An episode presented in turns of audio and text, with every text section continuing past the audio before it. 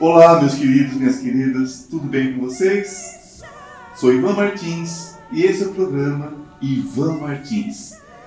Falando sempre de prosperidade, falando de superação. E hoje, como sempre, um convidado muito especial, falando do seu processo de trabalho, falando sobre o seu processo também de superação. Esteja com a gente, conto com vocês, um beijo no coração, esteja na.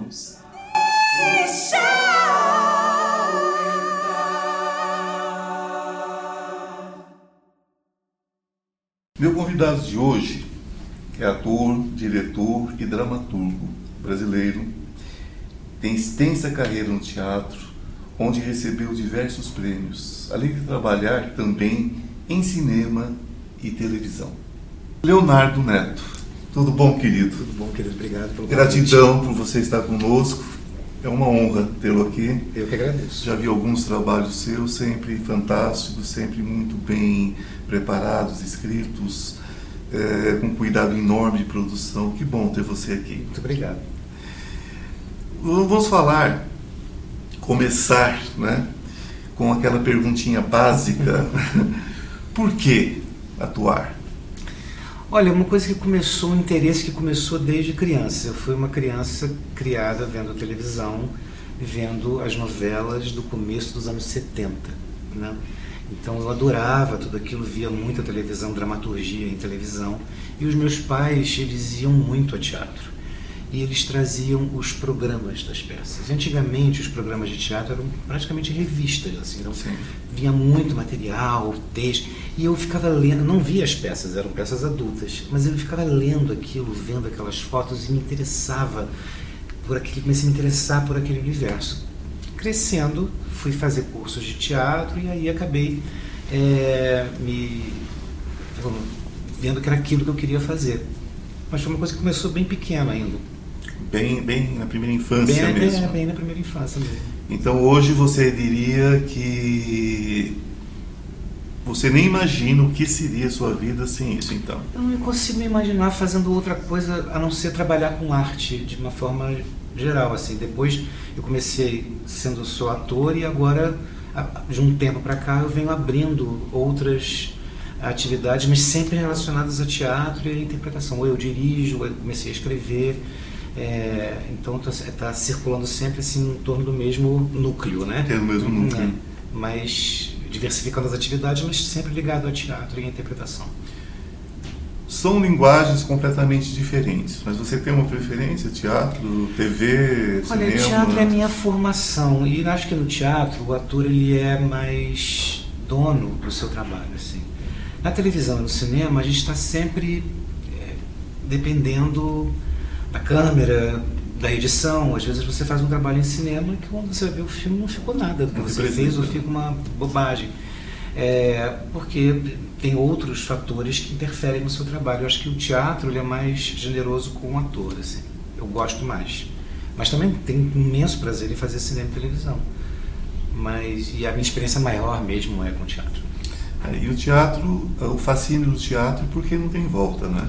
Não tem volta e tem o público presente. Do, do, momento do momento que o ator sai da coxia e se posiciona, acabou, né? Acabou, não tem. Não Ali tem. é só vai só vai se encerrar com os aplausos. E é uma corda bamba, né? Porque pode acontecer mil coisas. Mil coisas. Mas aí entra, aí entra a questão do ator. Aí né? entra, entra a experiência, entra a técnica, né? entra o talento, entra o preparo, enfim. E tirando o pessoal técnico e você ninguém mais sabe como era o texto.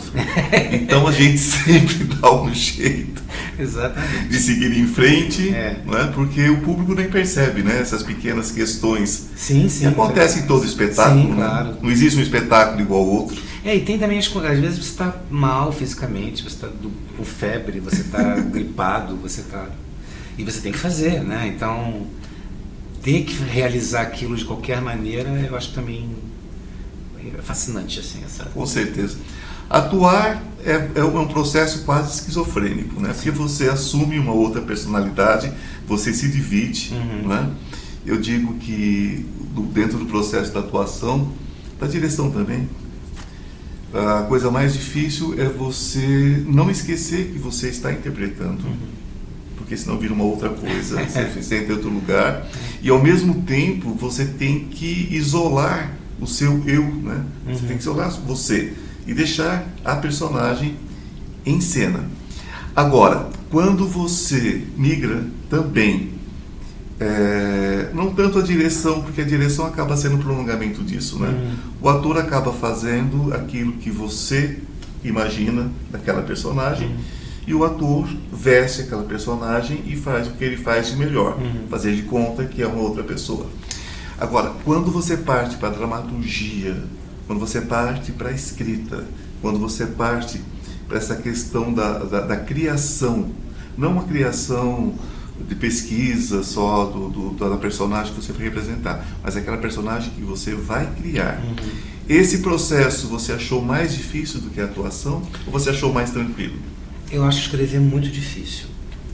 É, eu acho que, é, primeiro porque eu sou liter- é, eu leio muito, sou, tenho sou apaixonado por literatura, então eu, eu sou muito exigente assim. Eu não, eu, eu es- escrevo e reescrevo e procuro a melhor forma e a melhor solução para aquilo. E escrever teatro também é muito difícil. Muito. Grandes autores, grandes escritores, como Machado de Assis, por exemplo, escreveram teatro e não é bom teatro. Não foi um teatro que, que ficou. Ele é um grande romancista, um, um grande escritor de contos, mas o teatro dele não é um teatro. Então, o teatro é difícil, assim. E, e então eu, eu leio muito dramaturgia e assisto muito dramaturgia e, e sou muito exigente. Então, é, para mim é mais difícil, é mais demorado. Eu demoro escrevendo uma peça, não escrevo uma peça rapidinho, duas semanas, não consigo. É, e é um processo mesmo de, de orivesaria, sabe? Sim. É, é tijolinho por tijolinho, assim. Mas eu acho prazer, a satisfação de você ler uma coisa e você achar isso tá bom, assim, isso. E a gente tem que escrever dramaturgia pensando que aquilo não é para ser lido, é para ser ouvido. Sim. Isso é o mais complicado de escrever dramaturgia, porque aquele texto vai ser falado e o público vai ouvir aquilo e não vai ler. Então ele tem que estar de um jeito também que a pessoa você ouça de uma vez e você apreenda, porque você não pode voltar a página, não vai voltar a cena para você ver de novo. Então a, as coisas que você quer passar no texto elas têm que estar claras para o público aprender de primeira quando ouve a primeira vez. É, então são muitas especificidades. Né? Então Pouco antes de iniciar essa verdadeira guerra, que é essa pandemia, nossa. eu vinha percebendo que eu sou não só produtor de teatro, autor de teatro, enfim, ator, mas eu tenho toda uma, uma questão de consumir teatro. Uhum. Eu sou alguém que consome teatro de uma forma voraz. Eu vejo tudo. Uhum. E depois eu vejo se eu gostei ou não. Eu não compro espetáculo pela capa, eu compro todos os espetáculos, eu vejo tudo. Mas eu vi o seguinte, estava acontecendo alguma coisa no sentido de um, de um retorno de textos antigos, textos clássicos. Eu vi algumas peças, eu não vou citar para não ser é, cruel, né? porque às vezes você cita um, deixa de citar outro, enfim, não vou citar. Mas eu vi muita coisa é, como um retorno. Né? É, textos do século XIX, de repente sendo montados, aí você olha, ok, você pensar num Shakespeare lá, né, naqueles idos, ok. Agora um texto do século XIX, que já tinha maneirismo, já tinha umas outras coisas no meio ali que estavam meio complicadinhos já, e trazendo esses textos. O que é que está acontecendo com o teatro, de uma forma geral? Muito besterol a troco de um caça-níquel, como caças-níqueis, que eu vejo muito, besterol mesmo, sem conteúdo, sem profundidade. É, muitos espetáculos só com é, é, é, movimentação de palco, como se fossem mais performances do que propriamente teatro. Muita gente que migrando da internet, migrando para o teatro como um, um, um, entretenimento, como se estivesse assistindo uma live, alguma coisa. O que está acontecendo? Você acredita que está voltando, por um lado, o teatro de base, aquele teatro com texto, aquele teatro realmente com texto, né? Ou você acha que vai caminhar para essa construção de um, de um teatro experimental que não deixa de ser positivo, mas não pode ser só isso, né? Uhum. Existe toda uma história, existe uma construção. O que, que você acha que está acontecendo com o teatro? Eu acho, é, eu acho que esse- é, essa diversidade de, de, de, de- de tipos de teatro, né? o besterol, a peça caça-níquel, a peça comercial, a montagem do grande clássico, isso tudo sempre existiu Sim. e sempre conviveu. Né? Eu lembro de fazendo, fazendo Ibsen, entendeu? E no teatro do lado tinha, sei lá, mamãe que ia casar, não sei o quê. Sabe? É, e sem isso sempre. Porque existe público, na verdade, público para todo tipo Sim. de teatro, né? Não- talvez não seja o teatro que eu goste de assistir, o que eu gosto de fazer, né? Cada um tem os seus gostos, os seus interesses, as suas vontades. Mas acho que isso sempre existiu. Eu acho que o teatro, ele é uma, é uma é arte é uma arte de resistência, é uma arte difícil de ser Sim. feita, cara, Cara, é difícil de ser mantida. Então, é, todo mundo reclama do preço do teatro, ninguém reclama do preço do cinema. não. Não sei porquê, porque às vezes você tem ingresso de teatro muito mais barato que um, filme no, num, num plex desses de shopping, né? Então, assim... Fast food cultural, né? É, fast.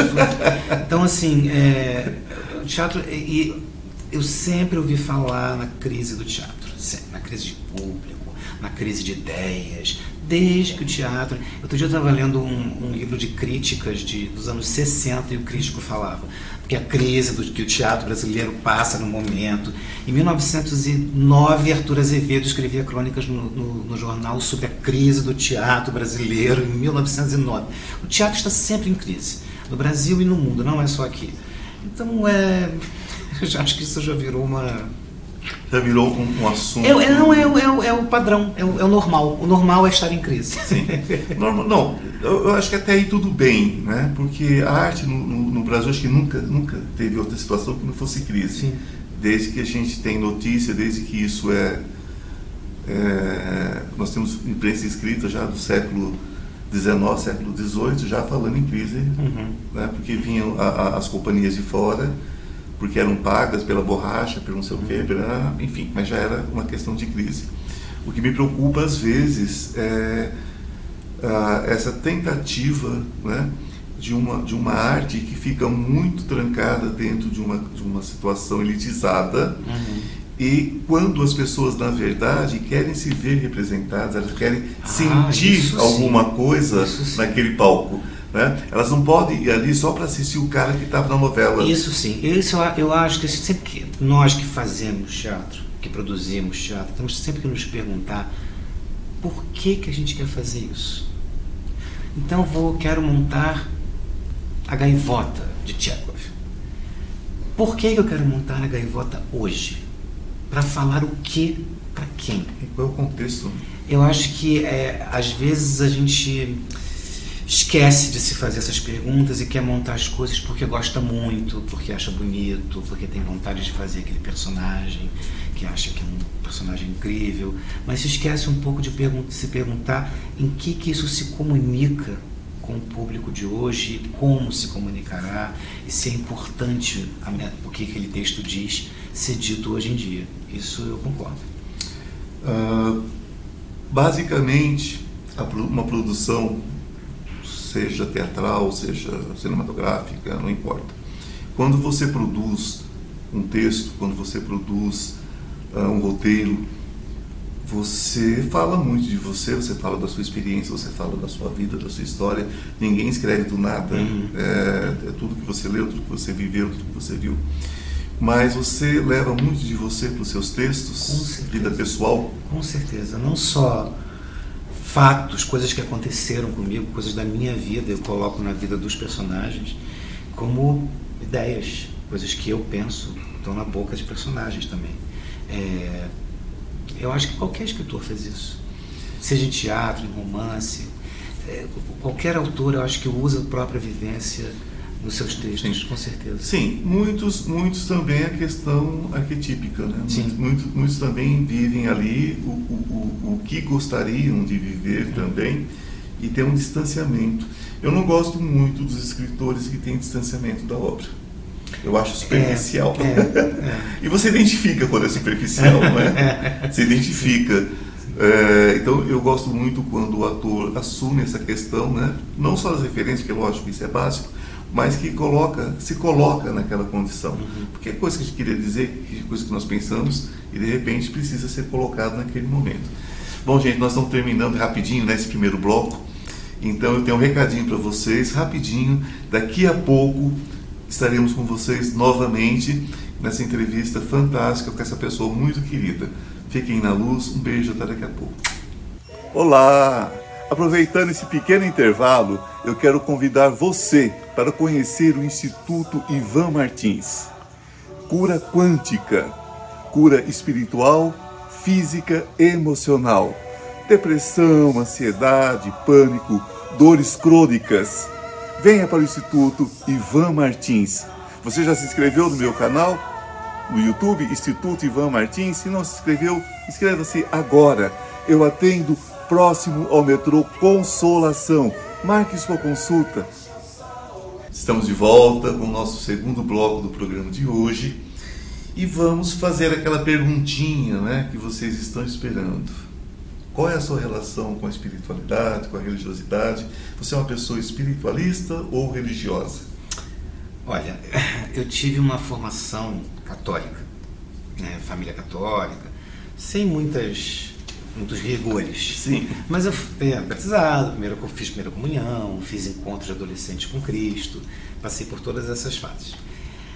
Eu tenho uma certa aflição com a instituição Igreja Católica. Eu acho que a Igreja Católica já fez muito mal ao mundo como instituição.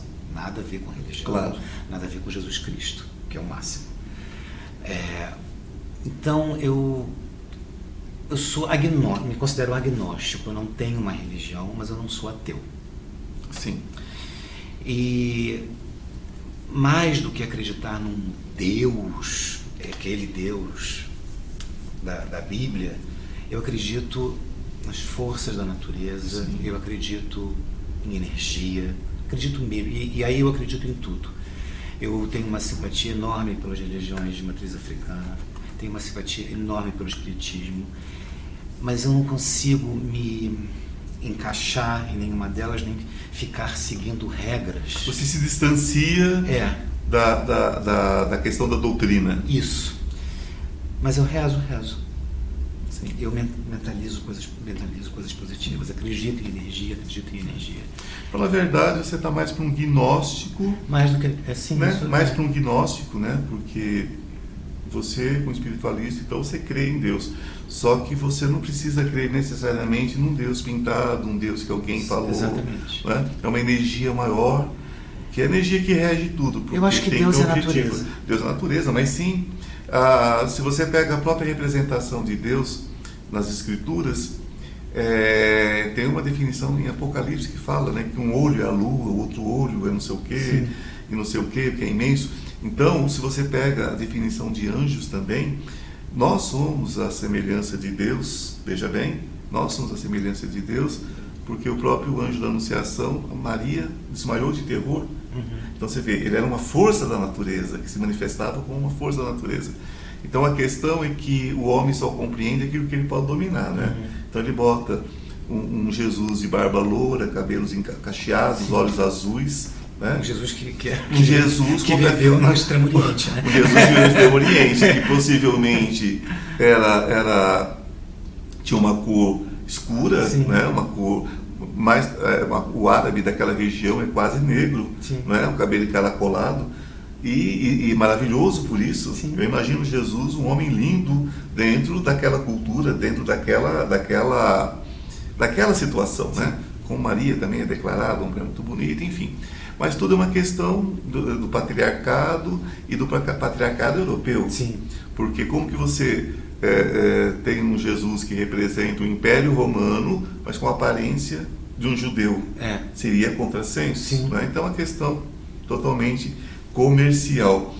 E essa, mas isso não, não, não, não interfere, é o que eu digo, é, dentro do, do meu trabalho, eu sou psicanalista, mas sou espiritualista e trabalho com medicina tradicional chinesa. Uhum. Então, o que, que acontece? E medicina quântica. Então, o que, que acontece nas curas integrativas? Nós temos uma temos que aprender, e eu aprendi isso, também veio de família católica, mas nós aprendemos a conviver com todas as religiosidades e todas as espiritualidades. Uhum. Porque não existe melhor ou pior, existe o diferente, existe a diversidade de ideias, de uhum. pensamento, de, de ações, mas todos nós aqui estamos para aprender. Em que sentido a espiritualidade ela interfere no seu trabalho? No meu trabalho, eu não, eu não sei se eu saberia dizer. Eu acho que o ator em cena ele está em contato com o divino. Sim. Sim. Sem assim, dúvida alguma. É, a figura do deus grego Dioniso, que é o, seria o deus do teatro, ela é sempre evocada por nós atores e a saudação, e voé e tudo.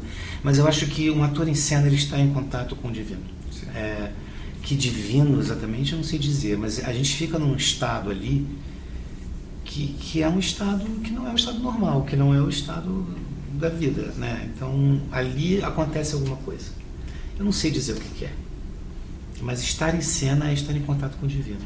Sim, principalmente a, a, a aquela sessão logo depois da estreia, né? Realmente, né? o famoso segundo dia. Segundo é. dia, né? É. Parece que aquele dia é, Deus está de, Deus de tá de férias. Está de, férias. Tá de férias. É incrível, segundo o espetáculo é terrível.